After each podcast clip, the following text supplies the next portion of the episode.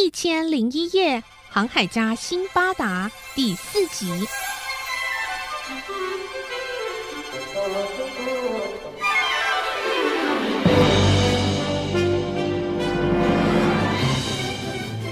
日子一天天过去，辛巴达又渐渐淡忘了之前航行的惊险，安逸享乐的日子令他感到乏味，他又开始有了出海旅行的念头。于是，他再一次的带上许多货物，选了一艘船，毅然决然的离开了巴格达。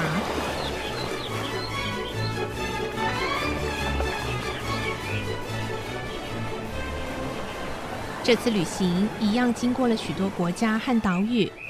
有一天，在海中航行的时候，甲板上传来了焦躁急切的喊叫：“该死的，可恶！啊，我去呀！哎呀！”原来是船长在大叫着。一名水手问：“船长，发生什么事啊？”“啊，我们的船啊，被风浪吹到了危险的地带，已经开始接近猿人山。那里的猿人非常凶残哎，听说到过那里的人没有一个能够活着出来的。”没过多久，船真的到了猿人山，猿人们出现了。他们看起来丑陋无比，身材短小，浑身长毛，说着大家听不懂的话。很快的，猿人们就跳上船，包围住辛巴达他们了。他们不敢轻举妄动，任凭猿人爬到船上，闯入船舱，将整个货物洗劫一空，还咬断绳索，扯破风帆，将船弄沉。之后，仍然就全部跑下船，消失了。辛巴达对大家说：“哎，既然来到这里，一时之间也还无法脱身，不如就下船去看看吧。”他们发现岛上有栋房子，大家立刻前去观看。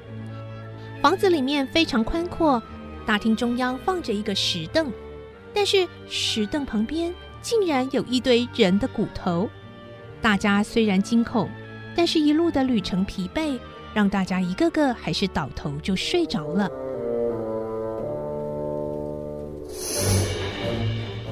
太阳下山之后，突然一阵轰隆隆的响声惊醒了他们。一个巨大的怪物走了进来，它的个子像松树那样高大。皮肤是黑色的，两眼喷火，血盆大口，大家看到都吓得魂不附体。啊！吓死我了！不要过来！不要过来！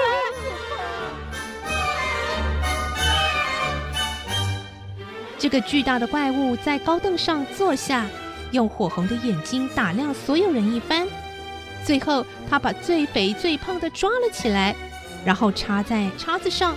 放在火上翻转着烤熟，像人们吃鸡鸭那样慢慢的吃掉了。接下来就躺在高凳上呼呼大睡了起来。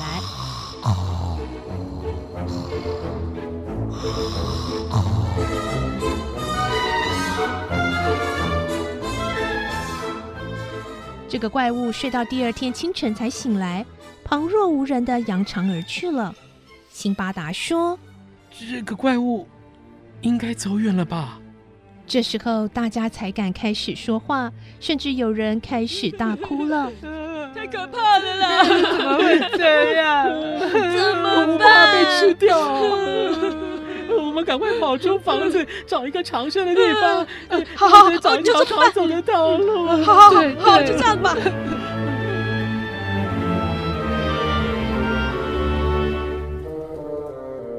可是最后，他们还是一无所获，只好再次回到那栋屋子过夜。而那个晚上，怪物又来了，又挑了一个人烤熟吃掉。然后第二天早晨，怪物再次扬长而去。大家实在无法再忍受下去，于是一起商讨对策，准备除掉怪物。我们要先预备好失败脱逃的后路啊！没有错，我觉得我们先做一个木筏，万一失败了，我们还可以逃走。好，这主意好 对。于是大家一起动手拆下房子的木板、木头，搬到屋外，做好了木筏，再悄悄回到屋子里。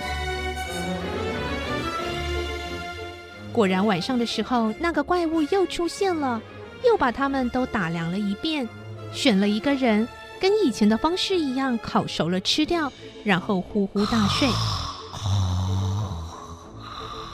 等到他鼾声大作的时候，大家开始行动了。一群人拿着钢叉，用火烧热，看好时机，一举戳进怪物的两只眼睛。怪物痛得狂叫，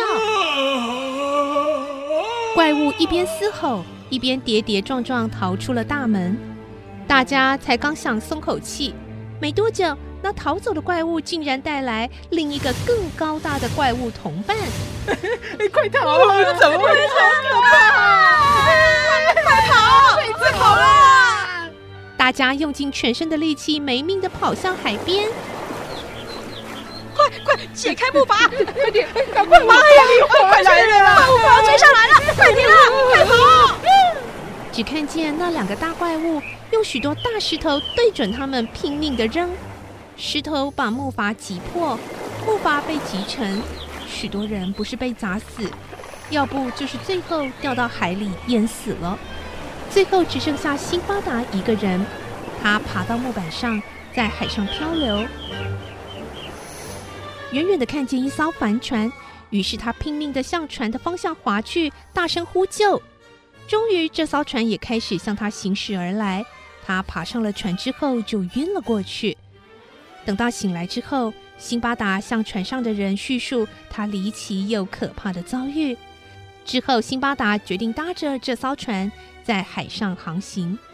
船长对辛巴达说：“你历劫归来，真是大难不死，必有后福啊！但是如今你身无分文，也不能做生意。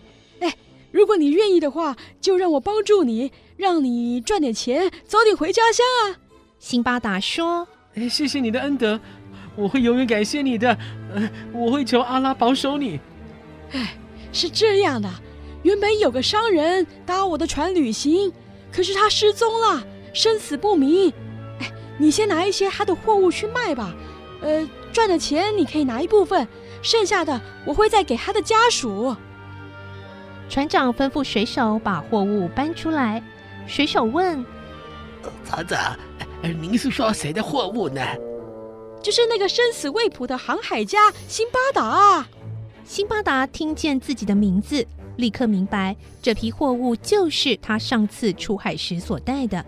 而他这时也认出船长了。他告诉船长：“我就是辛巴达，我还活着。”船长仔细的看了他一番，心想。嗯，这人会不会是要假冒辛巴达，骗走全部的货物呢？他对辛巴达说：“如果你真的是辛巴达，那你一一说出你的货物有哪些。”于是辛巴达真的一一说出自己的货物特征，都交代的很清楚。船长终于相信他就是辛巴达。啊，赞美阿拉，让我看到这样的神迹啊！辛巴达。你能活着真是太好了。辛巴达取得所有的货物之后，又用来赚了一大笔钱，最后再次回到家乡巴格达，和家人重逢团圆。这就是航海家辛巴达第三次航行的故事。